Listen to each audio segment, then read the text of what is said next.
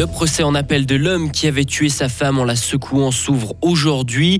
La vague artificielle sur le lac de la Gruyère ne fait pas l'unanimité. Ce sont les chiffres d'une entreprise de sondage fribourgeoise qui le montrent. Et vous, euh, vous aurez beau essayer de la consoler, vous n'y arriverez pas. La pleureuse de la rue de Romont fête ses 20 ans. Et le temps va être assez ensoleillé aujourd'hui et demain avec 26 degrés. La tendance aux orages sera plus marquée, attention, euh, mercredi et jeudi. Pour l'heure, nous sommes lundi, nous sommes le 3 juillet. Bonjour Hugo Savary. Bonjour Mike, bonjour à toutes à tous.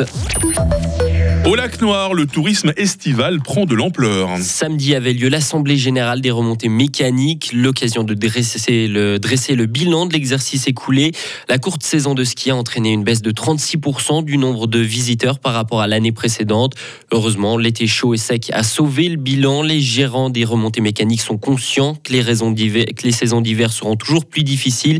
Ils miseront donc à l'avenir sur des activités estivales.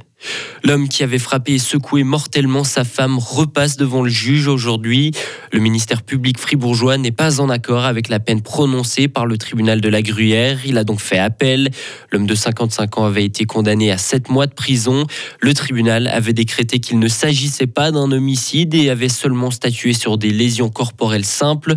Selon la justice gruyérienne, l'auteur ne connaissait pas le syndrome de l'adulte secoué et ne pouvait donc pas en connaître l'issue potentiellement fatale artificielle du lac de la Gruyère ne séduit définitivement pas. Ce sont les chiffres du groupe de sondage appelé euh, De là-haut qui le montrent. Depuis 2018, l'entreprise pose des questions fribourgeois sur des thématiques fribourgeoises, chose qui n'existait pas avant. Les instituts de sondage traditionnels ne s'intéressent pas directement au canton. Et la dernière interrogation en date concerne les lacs fribourgeois et leur protection. Paul Coudray revient sur les résultats de son sondage. Il est l'un des fondateurs de De là-haut. De manière générale, oui, les gens sont favorables à la protection. Ils n'ont rien contre le fait que certains lacs soient artificiels, ça veut dire qu'il y ait des barrages, ce soit des lacs de barrage. Ils ne cherchent pas forcément à prioriser la production d'électricité par rapport à la, préservation des espaces naturels. Par contre, ils sont clairement contre le projet Goya Honda qui dénaturerait l'espace naturel du lac de Gruyère en créant une vague artificielle. Alors c'est clair et net, ils ne sont pas pour ce projet. Et, comme le sondage a été fait dans tout le canton, c'est pas uniquement l'avis des gens euh, du district de la Gruyère, c'est aussi l'avis de tous les gens du canton, si bien des broyards que des sarinois, que des lacois ou des saint-chinois. Et les prochains sondages pourraient par exemple demander aux fribourgeois s'ils sont favorables à l'installation d'éoliennes ou encore comment verraient-ils le fait que Bulle devienne la capitale cantonale. Genève et la RTS vont se retrouver devant un juge. Le canton a ouvert une procédure contre l'entreprise car il estime que le média n'a pas respecté ses obligations. La RTS a loué une partie de son immeuble à une entreprise sans attendre l'approbation du Conseil d'État genevois. Autre condition que la RTS n'a pas suivie, elle a loué ses locaux à une multinationale de la communication qui n'a aucun rapport avec la radio-télévision publique de Suisse romande. Elle est accusée de l'avoir fait dans le dos du Conseil d'État. La France a pu dormir plus tranquillement cette nuit. À 1h30 du matin, aucun incident majeur n'avait été signalé et à ce moment, la police avait procédé à seulement 78 interpellations dans tout le pays. Et puis, elle est inconsolable depuis 20 euh, ans, Hugo. Hein. exactement, pardon. La célèbre pleureuse de la rue de Romont fait partie du paysage fribourgeois depuis deux décennies maintenant. À l'origine, la statue était une volonté du Festival du Belluard. Son directeur de l'époque, Olivier Souter, demande à différents artistes de créer quelque chose pour l'anniversaire du festival. Et c'est le travail de l'artiste lucernoise Franziska Kor qui est retenu.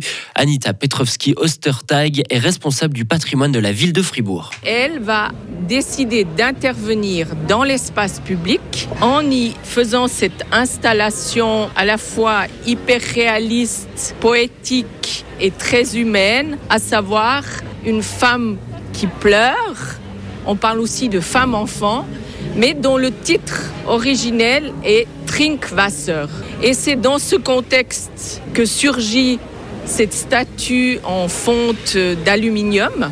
De fait, face au succès public de notre euh, fontaine euh, féminine et pleurant, eh la ville de Fribourg décide de l'acquérir pour la somme de 15 000 francs et de conserver son emplacement à la rue de Romont. Et selon la légende, l'artiste se serait inspiré d'une amie au cœur brisé pour sa célèbre statue. Bon, j'imagine que cette amie euh, est devenue quelque part célèbre, donc ça a dû la consoler, hein, de, Bah, se voir statufier comme ça. hein. J'espère, sincèrement et j'espère qu'en 20 ans, on va dire, euh, elle a pu euh, trouver l'amour, on va dire. Sécher ses larmes, voilà. Exactement. Merci Hugo Savary. Euh, L'actualité de retour à 7h30 en votre compagnie. Retrouvez toute l'info sur frappe et frappe.ch. Il est 7h07. La météo, avec le supermarché Migros Estavayer-le-Lac, ouvert tous les dimanches de 8h à midi. La journée va être dans l'ensemble assez ensoleillée. C'est ce que nous promettent en tout cas les spécialistes de météo suisse. hein. Ils nous disent aussi qu'il y aura quelques passages nuageux. Il en aura assez dense hein, ce matin euh, sur la ville de Fribourg et des cumulus euh, vont aussi euh, se former ces prochaines heures. Le mercure va grimper à 25 degrés sur le plateau et même 28 en Valais. Vent de sud-ouest faible à modéré. Demain sera assez ensoleillé avec toujours ces passages nuageux, toujours ces cumulus en montagne. Une averse ou un orage ne sont pas impossibles en fin de journée. Température minimale 15, maximale 26 degrés. La tendance aux orages sera plus marquée euh, mercredi et jeudi. Température 25 degrés. Quant à la fin de la semaine, elle s'annonce ensoleillée et chaude. hein. Ça va nous changer euh, du week-end précédent, hein, qui n'était pas si beau, qui n'était pas si chaud que cela. Nous sommes lundi 3 juillet aujourd'hui, 184e jour. Bonne fête euh, les Anatoles, nos bons voeux les Thomas. Il fait jour de 5h42 à 21h28.